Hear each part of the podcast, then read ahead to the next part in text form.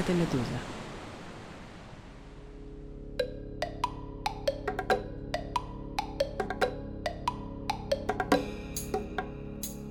Привет, это новый подкаст «Медуза. Вид на Кремль». А, Меня зовут Андрей Перцев. Я работаю в «Медузе» политическим обозревателем, пишу о российской политике. А меня зовут Александра Прокопенко. Я много лет пишу о российских элитах и экономической политике, поэтому я прежде всего эксперт в этой области. Также я социолог и приглашенный научный сотрудник Центра Карнеги по изучению России и Евразии в Берлине. Наш подкаст выходит раз в две недели на всех стриминговых платформах, на Ютубе, конечно, на сайте и в приложении «Медуза», которое работает в России без VPN. И еще. «Медуза» продолжает работать благодаря вашим донатам и вашей поддержке, несмотря на все ограничения и запреты. Наш сайт и его зеркала блокируют. За нами следят. Журналисты «Медузы» угрожают. Впереди выборы выборы Путина, можно так сказать.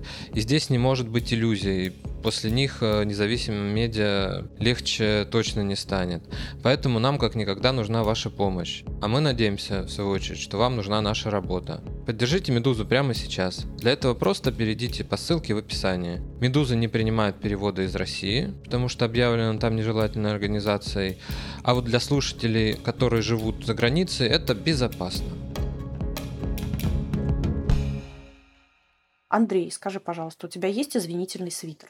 Вот сколько не живу уже, получается, я э, вне России, как-то свитера что-то нету, хотя, по идее, в замерзающей Европе он должен быть хотя бы даже не извинительный, но э, для того, чтобы греться в замерзающем доме, согласно представлениям российских руководителей. Ну, там уже, насколько я помню, нужно было не в свитерах, а в пуховиках сидеть, тем более, что в Европе сейчас считается, что одна из самых холодных зим, тем не менее. Новый тренд в российской политике – формирование новой этики. Этики нового российского государства, государства, которое воюет. Поэтому поговорим мы сегодня, да-да, о вечеринке Насти Ивлеевой, точнее о феномене извинений и что это значит для политической жизни. Вы удивитесь, насколько это важно. Мы не будем подробно обсуждать вечеринку, кто что носил, кто был в носках, кто нет. Мы понимаем, что вы так же, как и мы, э, против своей воли знаете все об этой вечеринке. Но помимо, собственно, тусовки и воя на Дартмутских болотах а, со стороны ура-патриотов, мы наблюдали и бесконечные извинения и покаяния артистов. Впервые в истории видео с народными любимцами, которые должны были собирать зрителей, были вырезаны из голубых огоньков. Затем, конечно, мощи Мутабора, и это потрясающая история, как а, владелец клуба «Рай» в Рождество а, дал взятку режиму мощами Николая Чудотворца, а после и, собственно, самовыдвиженец, а, кандидат в президенты и президент Российской Федерации Владимир Путин снизошел до того, чтобы прокомментировать эту историю. Надо, конечно, обращать внимание на ребят, которые возвращаются из зоны э, специальной военной операции.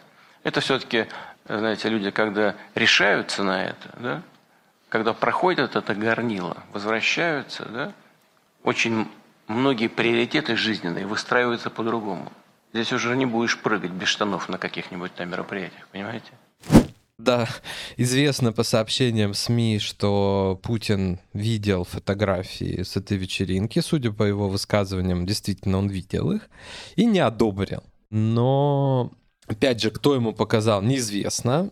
Российские СМИ, ну, будем так их телеграм-каналы, э, в принципе, лояльными власти обозначать, писали, что это участники войны. Ну, мне, правда, рассказывали, что это не участники войны, а некие пожилые деятели из Совбеза и около Совбеза демонстрировали ему такие картинки. А какое дело Совбезу до того, как э, веселится московская гламурная публика? Переживают, что их не позвали? Ну, тут остается нам догадываться, э, в каких целях и что делалось у старцев из Совбеза и у самого Владимира Путина явно есть некие представления о том, как что должно выглядеть, и они не очень сообразуются с э, представлениями так называемых э, гражданских чиновников, которые, по слухам, будем так говорить, тоже присутствовали на мероприятии.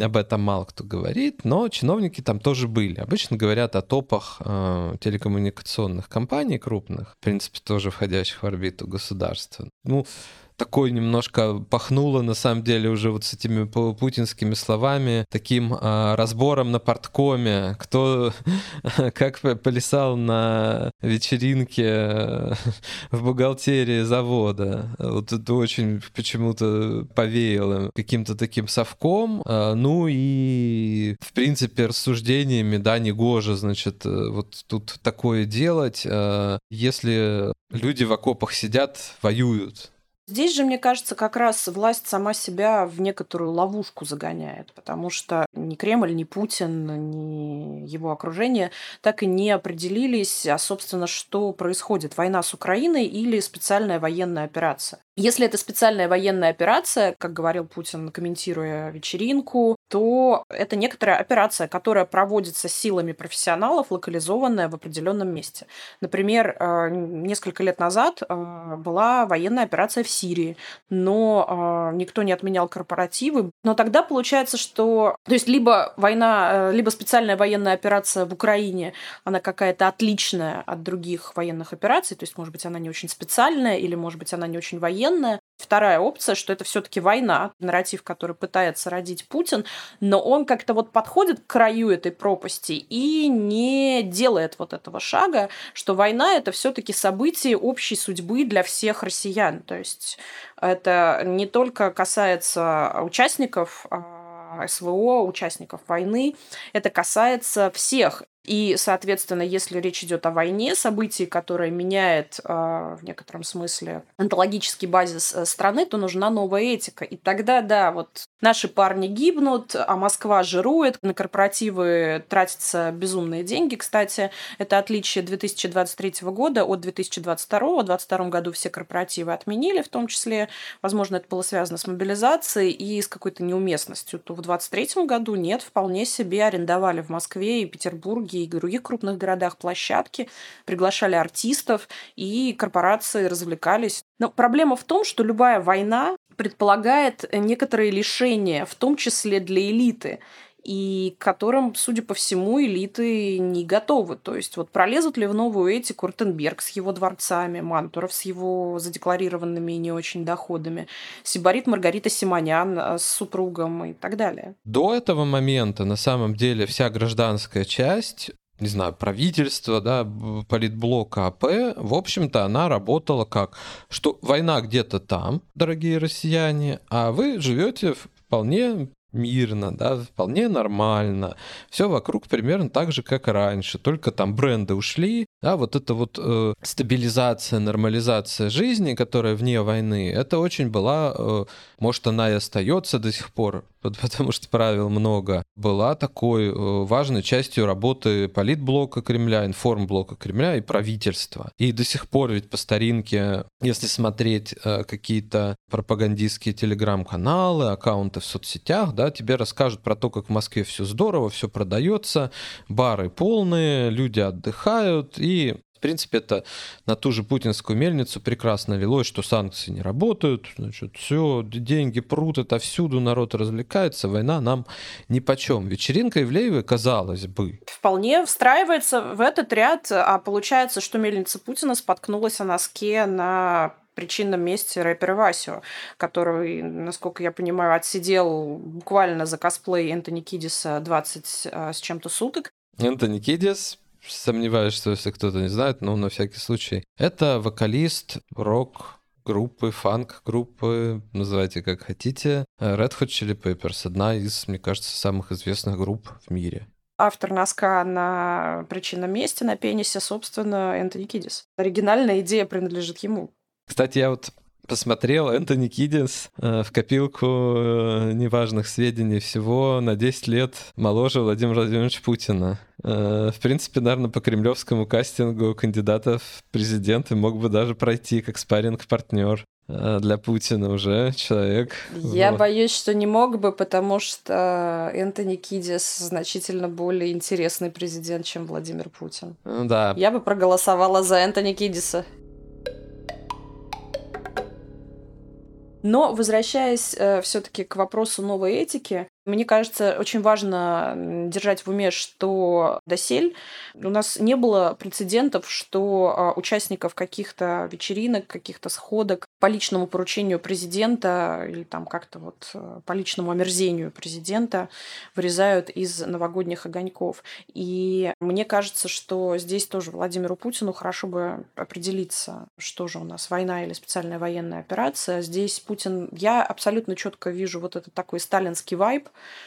когда Сталин обратился к а, нации со словами «братья и сестры», когда гитлеровская Германия напала на Советский Союз. Но у Путина нет аргумента «они на нас напали». То есть, а без этого аргумента любое объяснение того, почему Россия воюет с Западом, оно не будет консистентным. Как мне кажется, Путин намеренно избегает превращения специальной военной операции в войну. Он не хочет быть президентом воюющей нации, прежде всего потому, что вопрос войны ставит вопросы эстетики и этики и администрирования. То есть есть ли у Путина ресурс для администрирования воюющей нации? То есть когда промышленность по-настоящему переходит а, на военные рельсы, когда нужно увольнять эффективных технократов, чтобы заменить их сверхлояльными патриотами. У меня нет ощущения, что у системы и у Путина есть э, ресурс на такие действия. Поэтому в фазу «мы нация на войне» это вот рубеж, который он переходить боится. А без него получается, когда глава великой ядерной державы, извините, комментирует э, частную вечеринку, в общем, интерес который, мне кажется, подогревался и был достаточно серьезно раздут, это унасекомливает э, прежде всего самого Путина. Да вот поэтому, наверное, правил-то и нет. Как бы их сформулировать, но не получается. Сам он не хочет, я думаю, сам он тоже не хочет признавать, что это война, потому что в войне, а, можно реально проиграть. Путин проигрывать не умеет. Э, это видно по многим его поступкам. То есть, с одной стороны, у Путина есть вот это, да, там, настоящие герои, они сидят в окопах, они бы не прыгали с голым задом, они возвращаются, значит, пусть учат детей, чему там, не знаю, да, потому что доля заключенных, например, велика, они в школы приходят, ну, страшноватое зрелище на самом деле. Чему он научит? Детей не понимаю я. Но с другой стороны есть вот это вот его же желание, когда он сидит и говорит, ну что, вот у нас экономика нормально, все вот нормально, Запад посмотри. Ну, и опять же, вот усилия этого политблока, информблока Кремля по поддержанию вот этой мирной оболочки, чтобы граждане не тревожились, тоже немножко как бы формулируют свои правила. С одной стороны, всем приказано веселиться э, лояльным товарищам, чтобы, не, не дай бог, э, там, да, не, не показать слабину перед Западом. С другой стороны, э, тебе э, нельзя голую задницу показать на таком празднике. В общем, очень туманная история. Вот э, тема-то, вот она как получается глубже вечеринки, еще чего-то, да, но философская, как бы, а где она война? Конечно, есть э, любители повоевать э, и в это окунуться, и которые Путина в это тоже немножко затягивают, он затягивается. А с другой стороны, он не полностью затягивается. Есть люди, которые тянут его э, в другую сторону. Такой не толкай партии мира и партии войны, получается. Помнишь же, Андрей, э, ты много про это писал в прошлом году, когда э, мы говорили о взлете ультрапатриотов, о том, э, что партия войны как бы все больше и больше привлекает внимание Путина, а потом вдруг, во-первых, произошла посадка Стрелкова и сигнал ультрапатриотам, что нельзя быть э, правее а, самого. Правее самого, да. И в этом смысле мне кажется, что политический блок Кремля они просто как флюгеры улавливают настроение президента, самостоятельно не транслируя никаких ценностей, никаких ориентиров. Просто, ну вот как-то вот президент в сторону героизации СВО, вот мы тоже туда пойдем. Хотя им явно это не близко. Судя по тому, что происходит, вот у меня складывается впечатление, что они скорее к мирной партии относятся, ну, такой циничному крылу мирной партии, как, которая, в общем, с удовольствием работают на поддержание того, что называется продуктовое разнообразие, то, над чем трудится мой любимый экономический блок, а, чтобы вот праздники, фестивали и люди не чувствовали, что лишение, война на самом деле, в общем, в некотором смысле касается каждого. Да, это решает, с одной стороны, вот задачу, чтобы тревожность россиян не росла, потому что, да, это наше любимое зубья тревожности ФОМа, которые с мобилизацией постоянно прыгают. Напомню, наверное, что это. У ФОМа до сих пор он есть.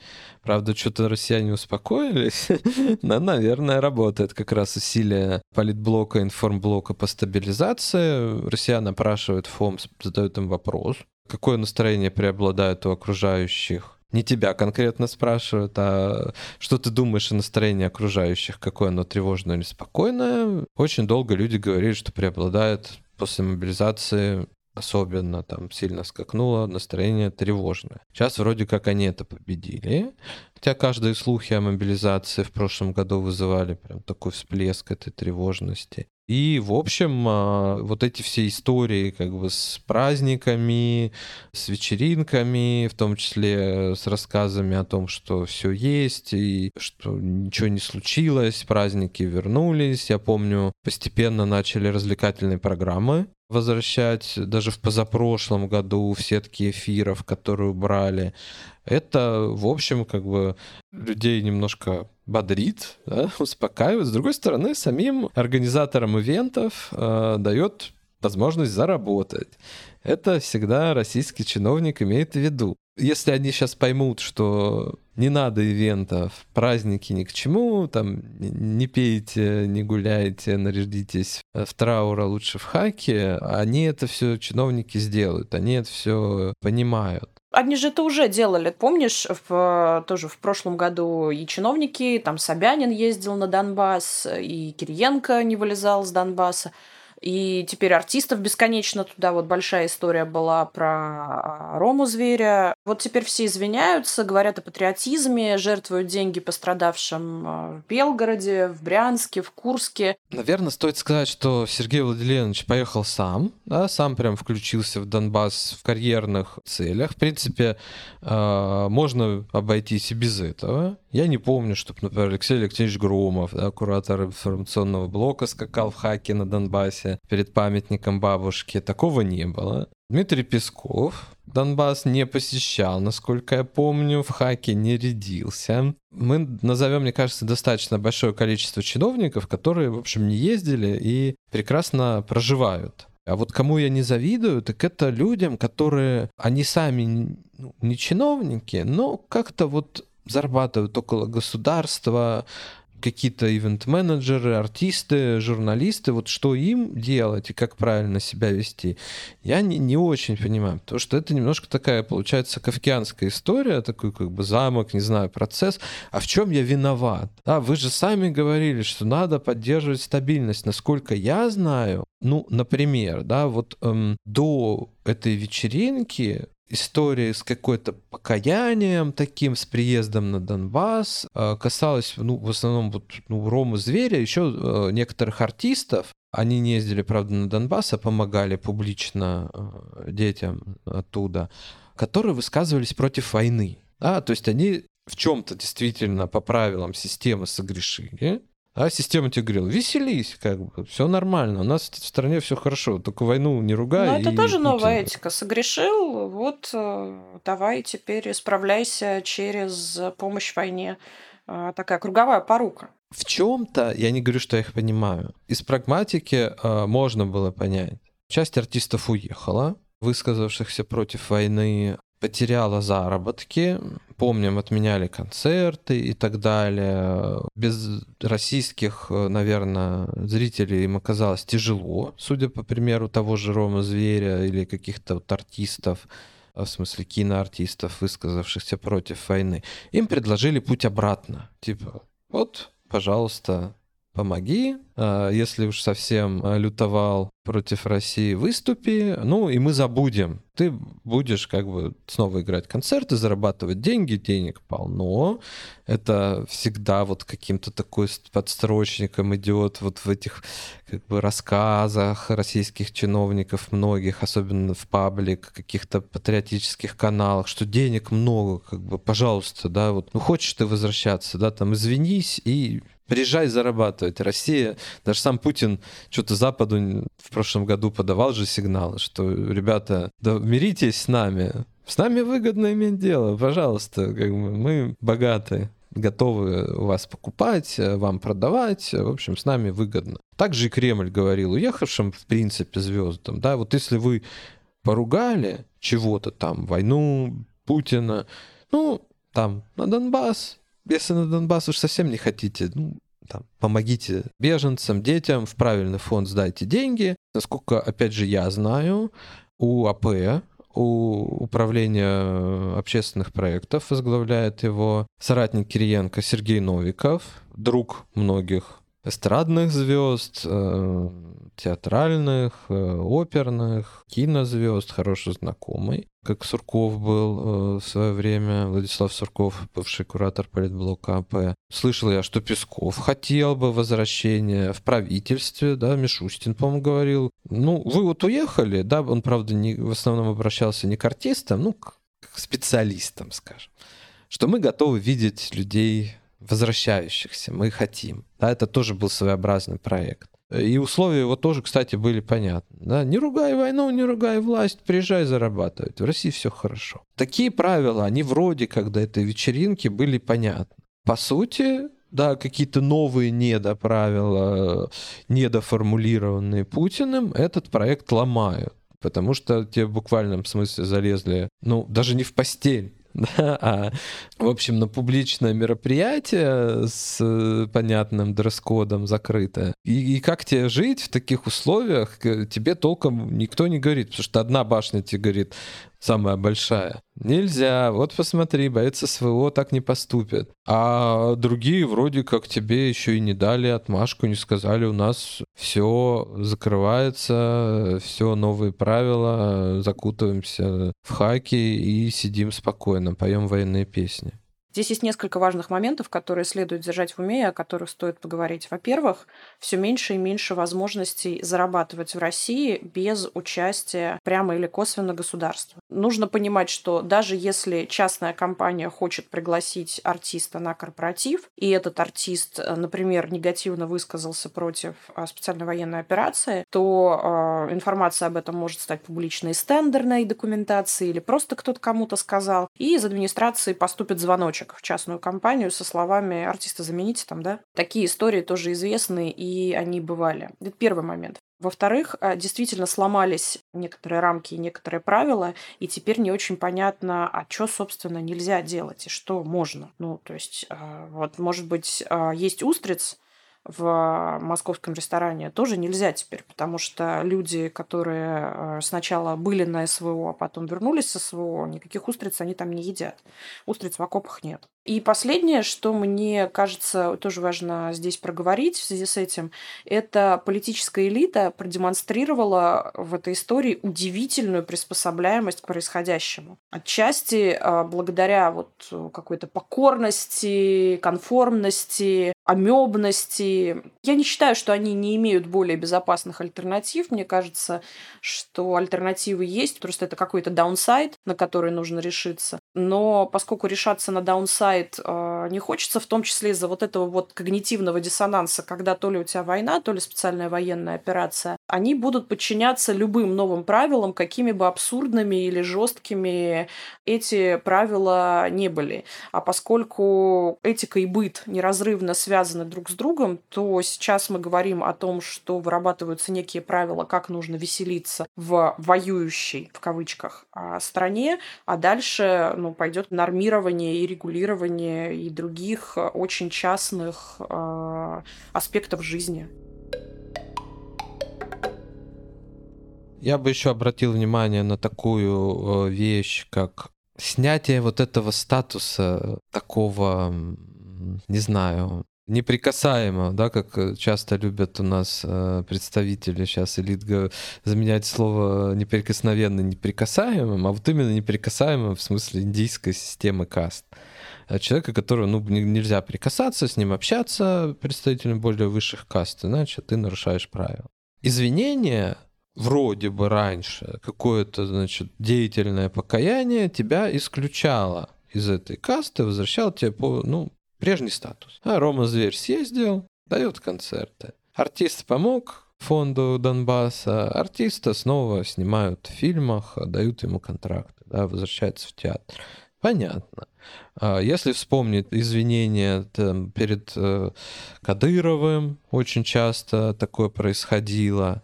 В принципе, ему, его каким-то представителям было вполне достаточно факта извинения, унижения человека, если мы про извинения говорим. Вот он извинился, все, ну гуляй, да, там, до свидания. Больше в основном мы тебя не трогаем. Да, и в советское время была же практика, там, покаяния. Написал человек э, бумажку в портком, каюсь, больше не буду. Сейчас, ну, артисты извинились да, публично поплакали. А они сами извинились или им все-таки помогли, э, посоветовали, так сказать, э, коллеги из внутриполитического блока, им коллеги посоветовали извиниться? Насколько я знаю, им посоветовали извиниться как раз в расчете на то, что правила с извинениями работают. Ну, покайтесь, да, от вас отстанут. Тогда здесь мы должны зафиксировать очень важный момент, что а, покаяние в целом это ну ненормально, но это мировая практика.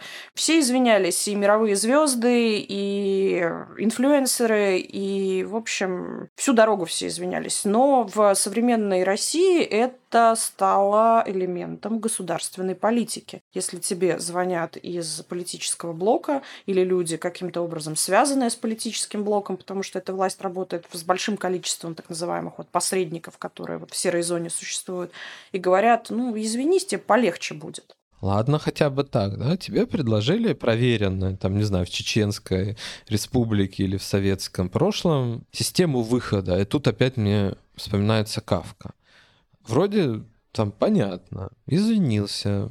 Вот смотри, Рома Зверь раньше же вот даже против войны выступал, а сейчас ничего, покаялся, вернулся, все нормально, а у тебя-то что?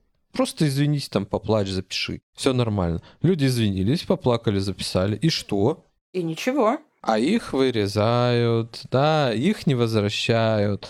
Ну, вот с Димой Биланом, да, который э, съездил в так называемая ДНР э, история вроде как, да, что, ну, оказалось, что у него ничего и не отменяли. Да, вот э, тоже непонятно. Ну, Проложился на, на будущее.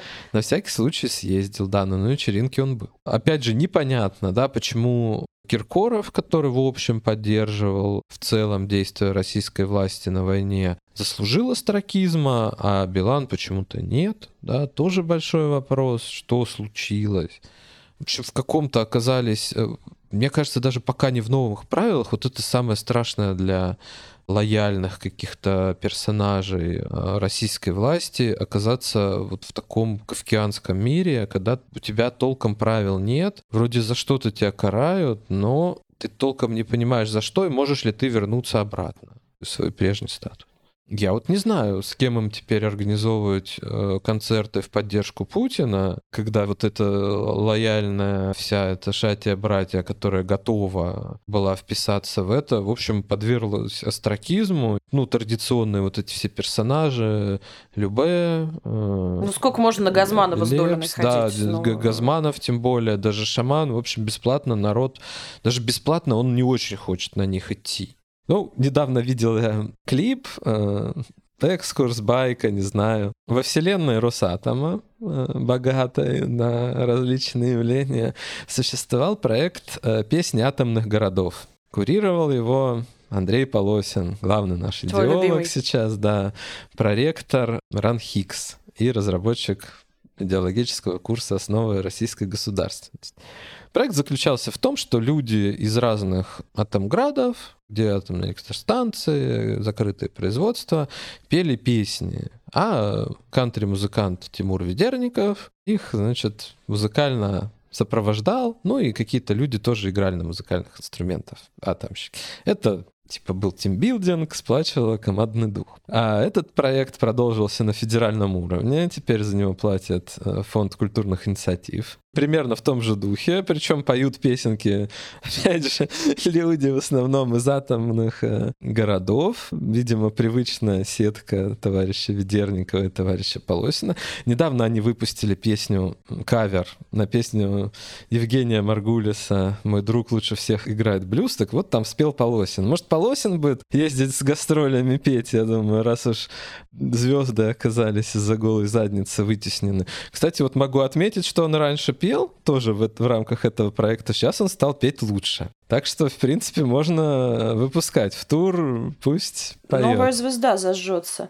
Тоже хороший вопрос, который хотела бы с тобой обсудить, Андрей, это то, что за два года не сформировалась эстетики специальной военной операции или войны, что тоже ставит вопрос, а что, собственно говоря, происходит. Потому что если мы обратимся к а, войнам прошлого, то это совершенно античная героизация, и эта героика очень э, такая вдохновляющая, поскольку она, помимо всего прочего, еще и решала довольно практическую задачу по тому, чтобы разбудить патриотизм в душах людей и привлечь привлечь людей а, на фронт. В случае с войной с Украиной а, никакой эстетики не сложилось. То есть то, что мы видим, певец-шаман косплеит, а, будем откровенными, Третий Рейх. Ну, может, они так комиссаров в кожанках представляют, я не знаю. Что есть, то есть. Да, странная смесь красного комиссара и оберштурбанфюрера.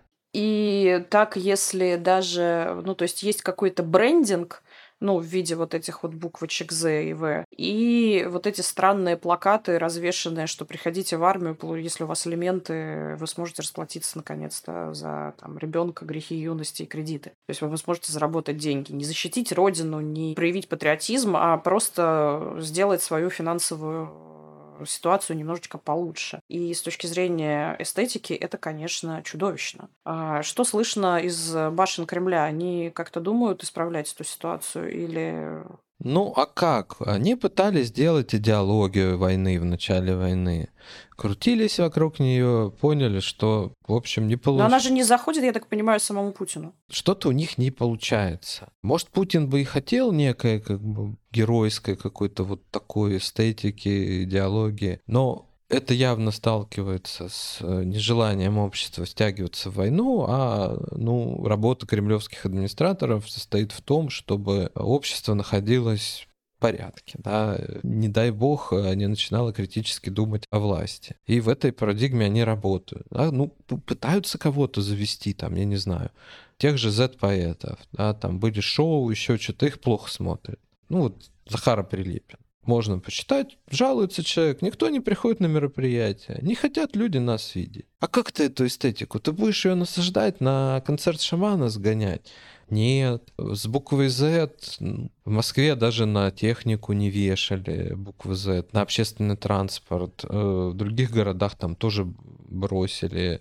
Я видел э, ролик, в котором мэр одного из российских городов э, ругает жителей, которые, значит, вредят машинам с буквой Z. Ну вот не складывается эстетика, люди не хотят ее видеть. Потому что, возможно, люди не так хотят войны, как э, считает Кремль, э, что вот э, вся Россия в одночасье встала за Донбасс. И мне кажется, здесь мы подошли к формулированию третьей ловушки, собственно говоря, которую сам себя загоняет Путин, и его выступления публичные, и то, как он себя презентирует – а, показывает, что Путин очень уверен в себе. Он уверен, что люди его поддерживают, что в экономике все хорошо, что на фронте а, ситуация складывается в пользу России. Он абсолютно в это верит, но история с вечеринкой а, Насти Юлеевой, когда такая реакция и такие эшелоны власти включаются в вот эту вот разборку, показывают, что как бы Путин начал войну и думает, что он определяет ее правила, но в какой-то момент оказывается, что правила диктует война. И у самого Путина и у его администраторов пространство для маневра сужается. Наверное, в глазах самого Путина, опять же, хотелка деда простирается далеко. И я думаю, что хребет у его подчиненных в АП тоже не самый крепкий. Э, им бы до выборов дотянуть, чтобы вот э, согнать какой-то народ, чтобы он что-то сделал, потом зашлифовать электронным голосованием и выдать Путину 80%. Компании мы еще обсудим. Мне очень нравится Николай Харитонов кандидат от КПРФ, настоящий третий секретарь обкома в такой шапке с козырьком меховой. Таких я что-то давно не видел, уж не знаю, где он взял. Э, выдали, может, ему в каком-то театре. Вот она тоже новая эстетика. Новая эстетика коммунистическая. если дотянут, ну, а потом, в принципе, гори оно огнем для них, я думаю, что, может быть, и сформируют тогда четко эти правила да, будут физкульт-парады, не знаю, гимнастерки, какой-то дресс-код разработают. Кстати, вот перед войной же вот что-то смеялись мы над униформой чиновников. Помнишь, даже да и сейчас они ходят. Иногда Сечин ходил э, в такой тужурке с какими-то, значит, полупогонами, фамилией и названием предприятия. Губернаторы ходили в каких-то таких тоже полуармейских тужурках. Ну, ведут. А чё, ходи, гражданин, в тужурке. А мне все-таки кажется, что не разработают, потому что и эстетика, ну, то есть эстетика должна идти рядом с некоторой идеологией, а я в данном случае считаю, что путинизм — это никакая не идеология, а скорее некоторый набор мировоззрений. Плохо сочетающихся еще друг с другом. Да, который еще ко всему плохо сочетается. Собственно, поэтому не возникает ни этики, которая должна сопровождать быт, быт у Путина, в общем, не бьется с э, этатизмом, которым он пытается как-то вот так припасть и сказать, что вот я за сильное государство, но с дворцом а, в Геленджике и с другом Ротенбергом, и с Ковальчуками, но за сильное государство. То есть и весь вот этот вот э, клубок противоречий на самом деле не дает ни Путину, может быть, слава богу, что не дает, не, не дает и Путину, и ни его администраторам, ни в целом бюрократии. А Россия все-таки управляется не только из Кремля, но и во многом лежит э, управление на плечах э, рациональной бюрократии. Определиться, в каком направлении э, осуществлять движение. Поэтому все вот это какое-то топтание на месте, скорее даже какой-то не застой, а движение внутрь себя. И мне видится, что поскольку война начинает диктовать свои правила, каких-то историй, связанных с недовольными участниками а, боевых действий, которые вернулись, как справедливо заметил Путин, прошедшие горнило, только не с другим мировоззрением, а абсолютно искалеченной психикой и травмами, которые вернулись и будут требовать и к себе особого отношения, у которых а, в окопе сформировалась как раз особая окопная этика и эстетика, и вот эти правила будут насаждаться в гражданской части а, России. И это, мне кажется, довольно большая проблема и большой вызов для Кремля в будущем. Ну, может быть, он не столь страшен, потому что насколько можно прочитать и отзывы каких-то знакомых, и какие-то дворовые я иногда читаю чаты, домовые чаты, полезное занятие. Можно сделать вывод, что вернувшихся не очень уважают. Ну, гражданские не очень их уважают, и гражданские находятся в большинстве. Воюет не так много людей. С одной стороны, у них вроде как есть навыки боевые, есть оружие, у вернувшихся с войны. С другой стороны, они не в большинстве. Если посмотреть новости, можно увидеть, э, ну, это часть политики, чтобы не пугать россиян преступлениями, которые э, совершают э, вернувшиеся с войны. Зато Россиянам, в общем, достаточно часто рассказывают о том, как добрые односельчане ограбили бывшего участника СВО, побили в баре и так далее.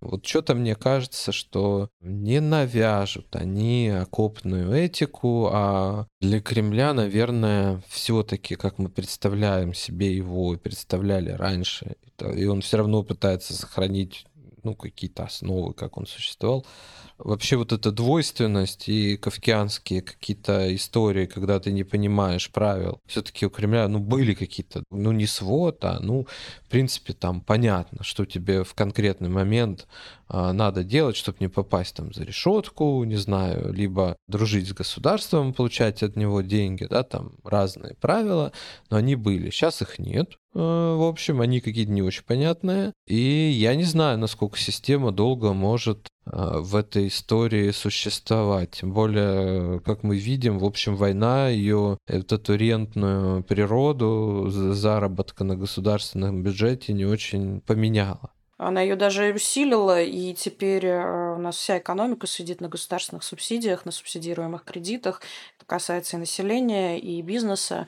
И, в общем, конца и края этому не видно и не будет, э, поскольку иначе будет очень сложно поддерживать цифры экономического роста, а цифры для Путина очень важны, прежде всего в его противостоянии с Западом. Но мне кажется, что в плане вот навязывания новой этики как раз мы уже говорили, что прежде всего Путин не готов ее разделить с одной стороны, но что-то с ней придется делать. Если он сам выдвигает вперед вот этих вот людей из окопов, это первый момент. А второй, мне кажется, что политические элиты, которые показали фантастическую адаптивность, они готовы прогибаться еще. Там нет никакого сопротивления материала. Возможно, оно будет, если в новую этику окопную не будут пролазить э, дворцы Ротенберга и Юрия Петровича Труднева. Ну, Юрия Петровича, что там, избушка? Ну, правда большая. Правда большая. Да. Вот. Но в этом смысле нас ждет еще много интересных и довольно уродливых эпизодов.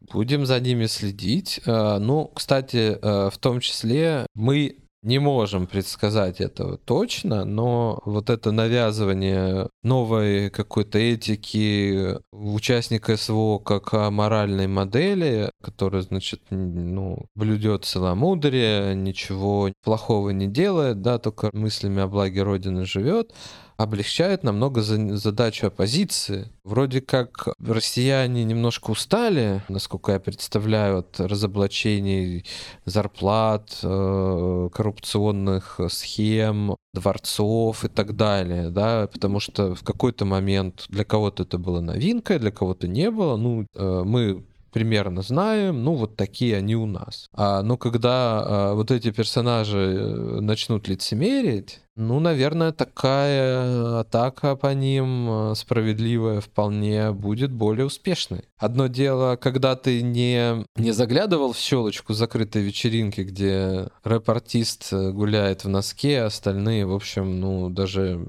более-менее одеты, ну, по крайней мере, на уровне былых голубых огоньков э, времен присоединения Крыма. А тут у тебя там аквадискотека какая-то, комнаты с непонятными назначениями, и тут ты, значит, начинаешь рассуждать о том, что высоко морально, а что нет.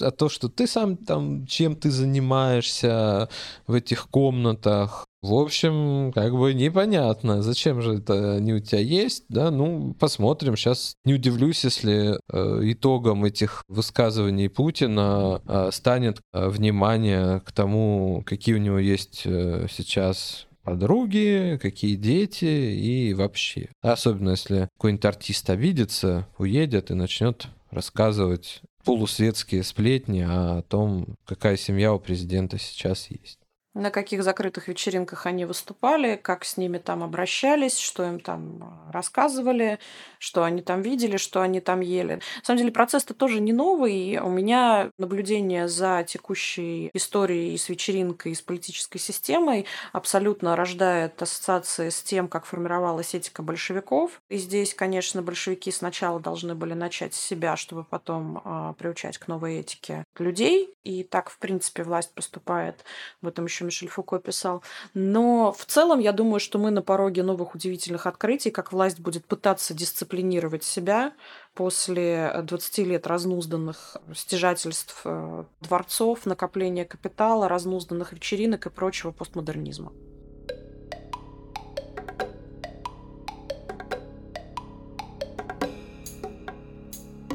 С вами был подкаст «Вид на Кремль». Мы выходим раз в две недели и рассказываем о наиболее значимых политических событиях, трендах и явлениях. Чтобы оставаться в курсе и не пропускать новые эпизоды, подписывайтесь на нас. Это можно сделать, например, в приложении Apple Podcasts и на YouTube. И обязательно а, ставьте лайки, колокольчики. Спасибо, что были с нами. Мы читаем ваши комментарии очень внимательно, ценим обратную связь. Пишите нам на подкаст собакамедуза.io. Это такая почта. Рассказывайте своим близким друзьям о подкасте. А в приложении Медузы можно его слушать без VPN, даже в России. Тоже об этом расскажите. Пока.